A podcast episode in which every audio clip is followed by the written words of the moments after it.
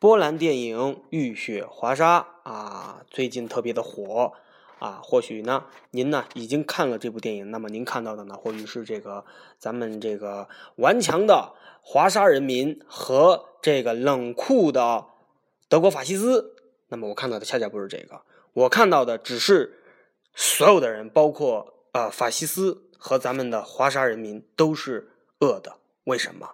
突突突，两颗子弹。便可以结束最完美的人的生命，最完美的人体。子弹是人类发明的，没有别的地球生物拥有人类一般的自毁能力。如果不是人性本恶，如何去解释这些现象呢？真真假假，假假真真，自美的结局只存在于天堂。如果你也想证明人性。